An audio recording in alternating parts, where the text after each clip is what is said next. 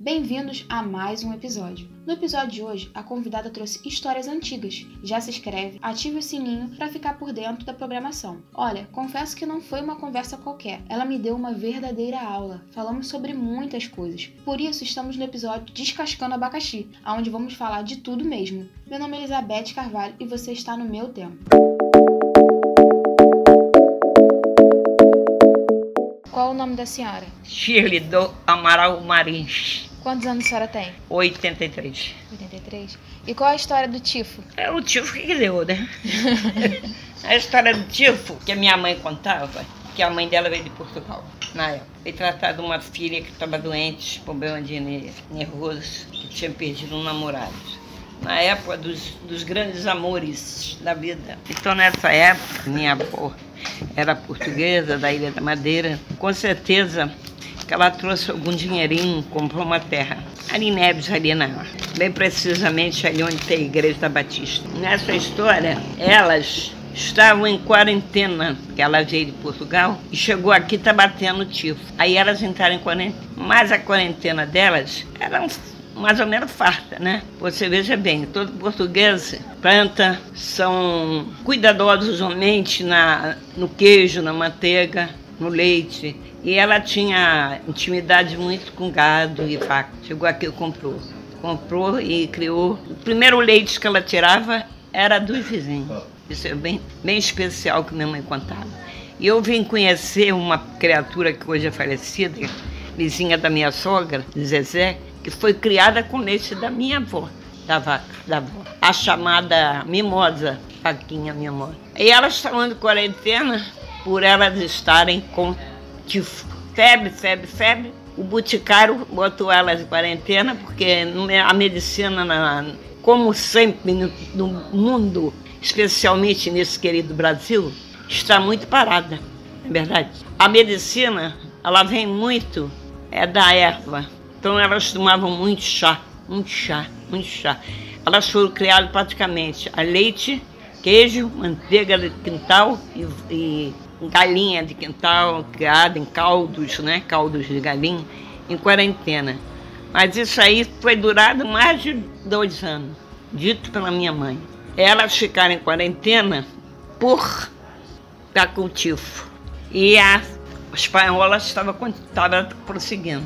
A da espanhola, na época, dito meu pai, que tinha 17 anos, na época eles casaram cedo, porque a, a mãe de mamãe um dia foi amarrar a vaquinha, a vaca estranhou ela, que ela estava no cio. Deu chifrada nela e deu no seio dela do caroço, febril, febril, febril. Ela bateu na cama, pum. Pela medicina não tinha. É, hoje até o câncer no seio cura, né? Vai se vendo como é que o Brasil está parado na saúde. Então diz na história que essa a, a epidemia vem há 100, 100 anos. É bíblico, tá? E realmente a conta que o meu filho fez, na época que mamãe tinha idade, pela época que mamãe já foi, já deu 100 anos, não é verdade? É verdade. É. Então, ali no Maruí, essas valas que vocês estão vendo fazer, esses quadradozinhos, botando caixão, não fazia vala, não fazia caixão. O trator abria buraco e jogava as pessoas ali dentro. Porque passava o coxo, passava numa casa, apanhava dois, quando passava no outro, apanhava três, passava no outro, já voltava, pegava o outro, que apodrecia na hora. Então, é, eis a epidemia, eis a epidemia, dito pelos meus pais, porque meu pai era um homem super verdadeiro. O pai era um homem que não demitia mentira. Quer dizer, teu pai e tua mãe contando uma verdade dessa, você vai acreditar que você está vendo hoje? Vai afirmar muito mais do que isso era verdade. Sim, senhora. Daqui a 100 anos, eu estou com o neto assustado, Rafael, pela nuvem de cafanhoto. Que o cafanhoto é uma das dez pragas do Egito. Ela tá fica vindo para cá. O que mais que a senhora quer saber? Está esperando o quê para acontecer? Que enquanto a política houver política, a doença vai acabar com o mundo. Então um dia Deus já resolveu o assunto. Vai dar um puxão de orelha no homem para ele tomar vergonha na cara. Porque o mundo não se vive de dinheiro, não, minha filha. Vive de respeito ao ser humano. E respeito é muito bom. que Papai do Céu só gosta de respeito. E o homem não está respeitando nada. Viu a Amazônia como foi queimada? Minas, como foi a, aquela tragédia em Minas. Em Brumadinho, né? É, que nem tiveram direito de enterrar seus entes queridos. Ficou por lá por baixo. Aí veio o mar, o petróleo no mar. Aí veio a água. Ah, tem que lavar a mão, tem que ter higiene. E a água? Que o próprio químico não sabia o que, é que, que ia tirar a, o fedor da água, a morrinha da água. Não é verdade? Verdade. O que é que vocês estão esperando mais? É, droga nem se fala, né? Droga é outro assunto que aí usa quem quer, fuma quem quer, né? Mas eu estou falando da saúde. E até onde eu tô, é isso que você está dizendo, né? Ainda tô lúcida, não tô? Muita coisa. Não é verdade? Ainda faz pão gostoso, sorvete Aí eu gostoso. digo pro meu marido, cuidado que eu vou resolver o garotão. né? Dá, dá, A verdade dos fatos, você sabe que na terra de céu quem tem um olho é rei, né? Mas você quer saber. Assim, como a senhora tem bastante experiência de vida, como a senhora diria pra gente enfrentar essa pandemia com as suas experiências? Epidemia, fazer, é, pode ver a segunda e a terceira. Porque as pessoas têm que se conscientizar que quarentena é respeito. Todo ser humano, nós se engravidamos, temos filho, nós temos resguardo.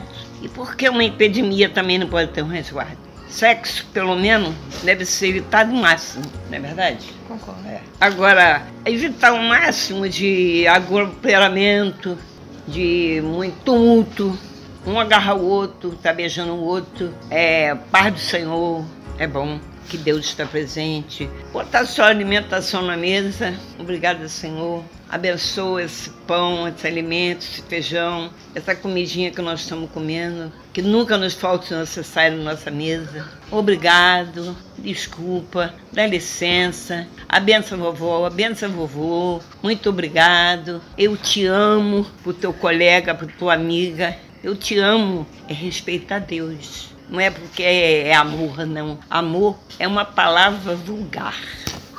Amor, a gente só ama Deus sobre todas as coisas.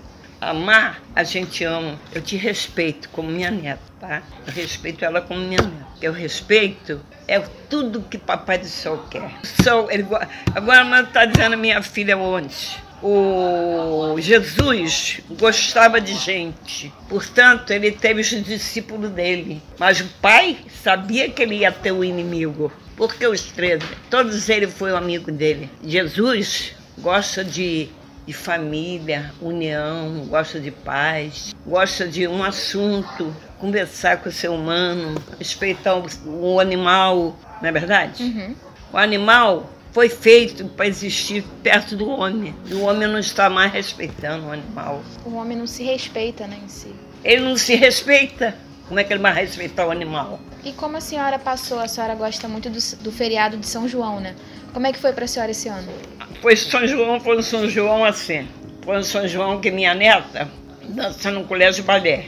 A de lá de cima, de Taburaí, oito aninhos.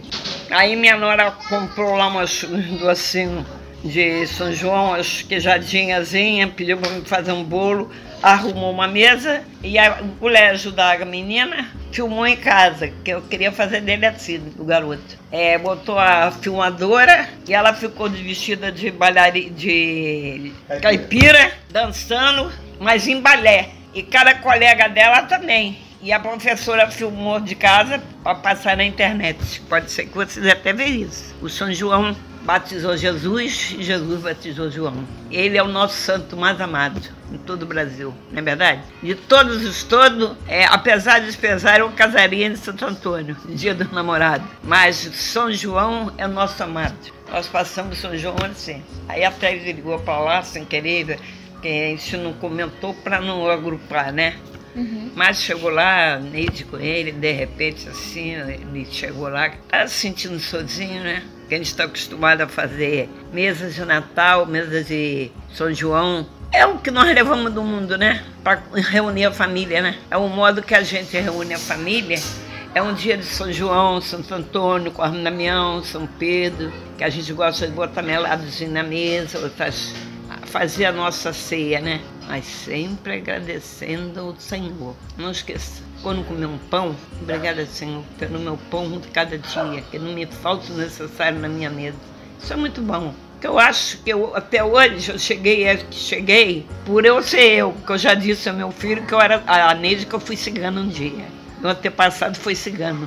Conta um pouquinho pra gente sobre seu antepassado cigano. Ah, foi em, em Milanos. Aí me disse assim, e que dia era a filha da senhora? É, ele estava para nascer. Porque eu, eu vim cair em mim, porque papai cortava o cabelo da gente, eu tinha raiva. Eu jurei a mim mesmo. Quando eu puder cortar meu cabelo, ninguém vai encostar na minha mão. Ele, Evaldo até para, um cadinho eu mandei parar, meu cabelo cresce muito. Quando meu cabelo crescer, ninguém vai botar a mão. Aí ele dizer, aquele cigano não deita em cima do, do homem. Ele foi feito das coxas. o cigano não, não, não gala a mulher dele. Ele pega a mulher de qualquer jeito e faz. Aí ele diz assim, e que dinheiro a filha da senhora? Era. Que ele adora dinheiro e ouro. Eu vi, eu vim ver agora quando eu era cigana, um tempo agora. Engraçado, né? É, engraçado. Porque aí o tempo pagou. O tempo não marca o calendário que marca o homem, né? E nós marcamos, cigano marcamos o tempo. E quando eu morava num lugar que não mudava, eu tinha maior raiva, porque eu já estava cansada de andar rolando. Quando eu não tive meu cantinho para morar, não sosseguei. Aí Ney disse assim, não, é que gente se dança, que a senhora falar cada coisa, que até deu duvida. Ah, não se esqueça de contribuir, se inscrevendo e dando seu like. Assim você estará contribuindo para que o canal cresça cada vez mais. Espero que vocês tenham gostado do episódio de hoje. Dona Shirley, muito obrigada por todo esse carinho que teve conosco. Obrigada a todos que estão nos ouvindo e vejo vocês no próximo episódio.